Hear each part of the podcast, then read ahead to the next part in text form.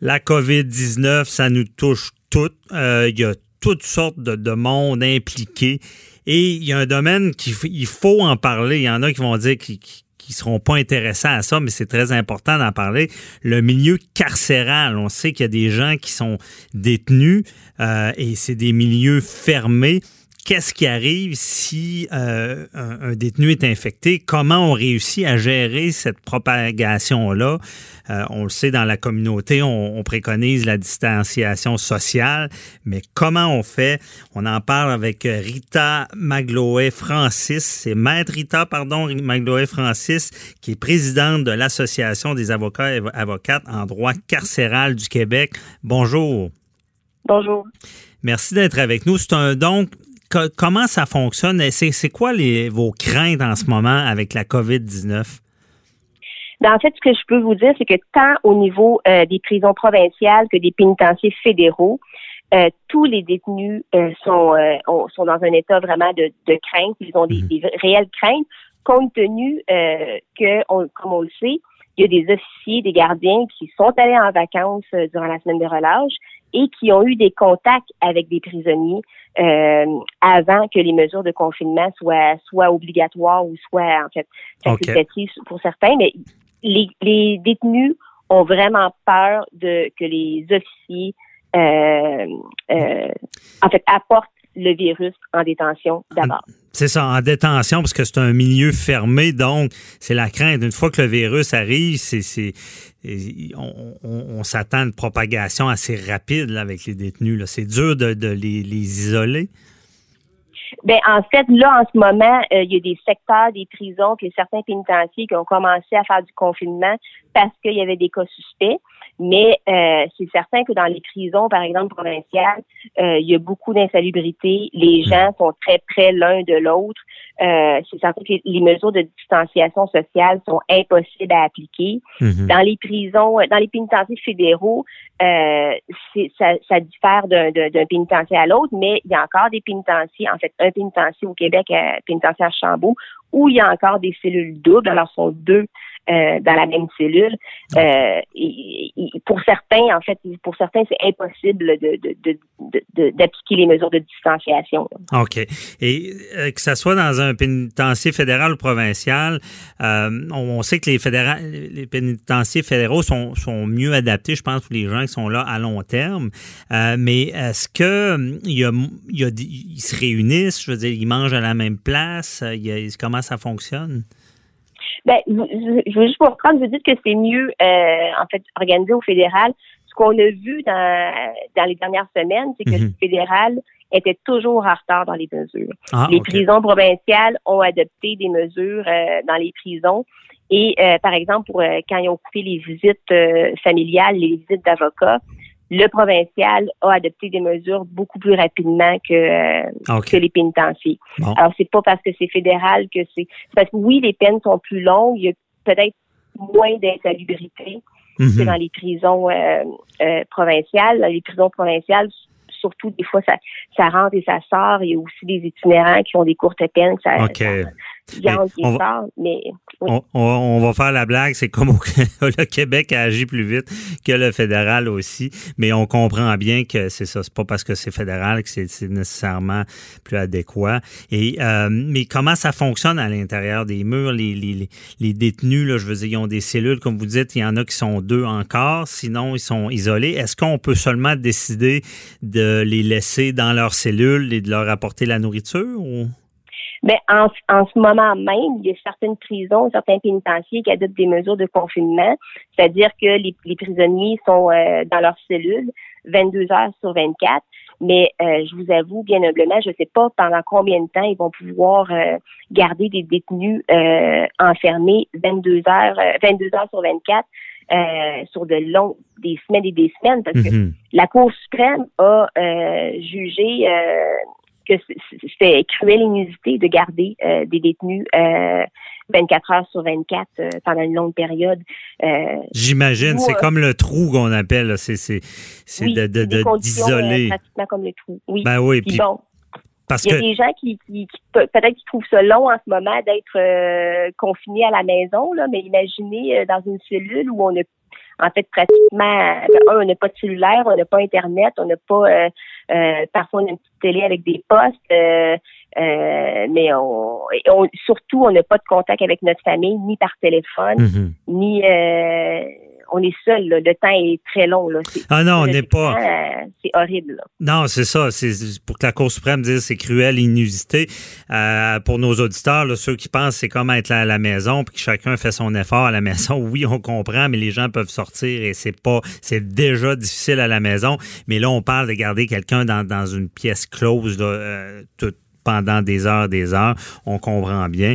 Euh, et euh, c'est pour ça, si vous me permettez, c'est pour ça que mon association et plusieurs associations appellent, en fait, interpellent le gouvernement pour qu'il adopte des mesures plus radicales, comme certains pays l'ont fait, c'est-à-dire libérer massivement euh, par anticipation certains euh, détenus qui rempliraient certains critères. Euh, des pays, on l'a vu aujourd'hui, des pays comme l'Afghanistan l'ont fait, en Europe, euh, il y a certains pays qui l'ont fait. Aux États-Unis, ça comme ils ont, certains États mhm. l'ont fait. Euh, nous, c'est euh, on a pris position notre association que c'était la mesure, la, la une mesure que le gouvernement devrait étudier de manière urgente avant que le virus Mhm. en fait, propage. Qu'on trouve des cas, qu'on trouve des cas et que ça se propage comme, euh, comme une traînée de poudre. OK, donc je comprends bien, c'est ça. Euh, en prévention et dans, dans, le cas que ça, ça s'aggrave, une des solutions, bon, on comprend, bon, de confiner les gens dans leurs cellules, mais c'est aussi de libérer certains détenus parce qu'on peut pas libérer n'importe qui, là, si je comprends bien, là. Non, évidemment, on peut on peut pas libérer des criminels dangereux, mais il y a certainement certains euh, euh, c'est très facile d'adopter certains critères qui permettraient de libérer des détenus, par exemple, des détenus qui ont plus que 70 ans, mhm. des détenus qui ont des maladies chroniques, euh, des détenus qui, de toute façon, seraient, seraient mis en liberté dans, dans les prochaines semaines ou dans les prochains mois. Euh, les détenus qui ont des profils de personnes non violentes ou des détenus qui ont qui ont démontré par le passé qu'ils ont respecté des conditions de remise en liberté, c'est ça serait très facile d'établir des critères qui euh, permettraient de libérer euh, en fait, libérer des détenus mhm. sans mettre en danger effectivement la sécurité publique parce que c'est pas ça qu'on veut.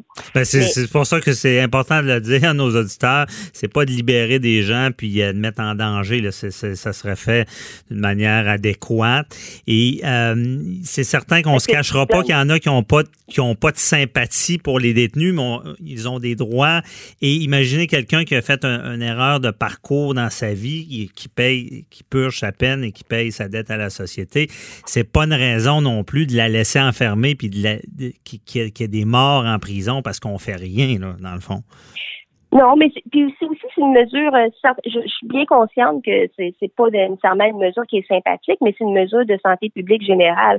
Parce que de toute façon, si je prends l'exemple d'un détenu qui de toute façon euh, serait libéré euh, dans un mois, ben on va le libérer peut-être au au pire de la pandémie, alors que peut-être il aurait été en contact avec le virus en prison. Mhm. Et là, on le libère et il pourrait infecter des gens à sa sortie de prison. Là.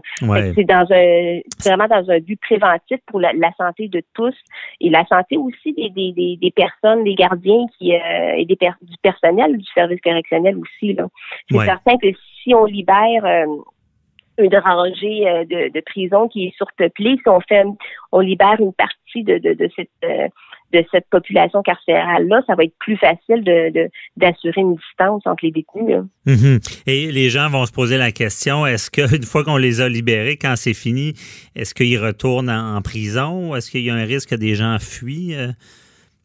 Euh? Ben, en fait, ça dépend. Comme je dis, l'exemple que je donne, si la personne de toute façon serait libérée dans deux mois, ça. ben, quand deux mois, ça va être fini. Euh, c'est ça. C'est devancer certaines libérations. Et on va y aller sur le côté un peu plus humain. Là. Vous, vous avez, les, détenus sont vraiment inquiets. là. Vous, avez, vous êtes, comme on dit, euh, euh, vous avez beaucoup d'appels. Oui, oui, puis là aussi, aujourd'hui, euh, il y a, euh, il y a euh, en fait, le journal rapporte qu'il y aura un agent correctionnel du pénitencier Port-Cartier qui a testé positif à la COVID-19. Mais mhm. même avant ce cas dans les médias, c'est certain que nous, les avocats, on a eu beaucoup, beaucoup d'appels de, de, de crainte parce que, bon, évidemment, en prison, on leur donne pas accès à à du, euh, du liquide désinfectant pour les mains. Euh, ils ont du savon, mais ils ont pas, ils peuvent pas se, désinfecter. Les, les, endroits où ils mangent euh, sont pas désinfectés. Donc, en fait, on n'a pas tout désinfecté les, les, les pénitenciers. Hum. Et il demande que même si on coupait les visites des, des familiales et des avocats, ben les, les gardiens entrent et sortent aussi du pénitencier. Là. C'est ben, c'est ça. Et eux doivent être inquiets aussi, là, tout le personnel dans les prisons.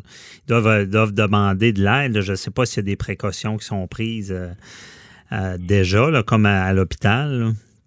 Ben, en fait, ce que je comprends, c'est que dans les dans certaines prisons où ils ont ordonné des confinements, euh, le personnel ont des, des, des, mesures de protection, là. Mais mhm. euh, dans les pénitenciers, euh, à, ma connaissance, il n'y en a pas encore de, de, de mesures de protection des, des, des, gardiens.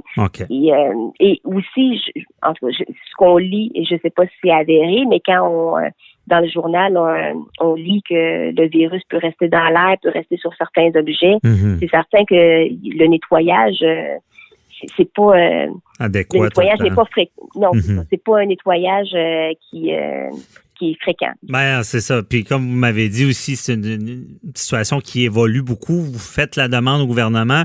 Je crois que c'est il faut pas se cacher les yeux. Il faut gérer cette situation-là parce que ça pourrait devenir très problématique. Et euh, j'espère que le message va se rendre. Merci beaucoup, euh, Maître Rita euh, Mangola Francis, de nous avoir éclairé sur ce dossier-là, là, qu'on parle peu durant la crise. Merci, bonne journée. Merci. Bye bye.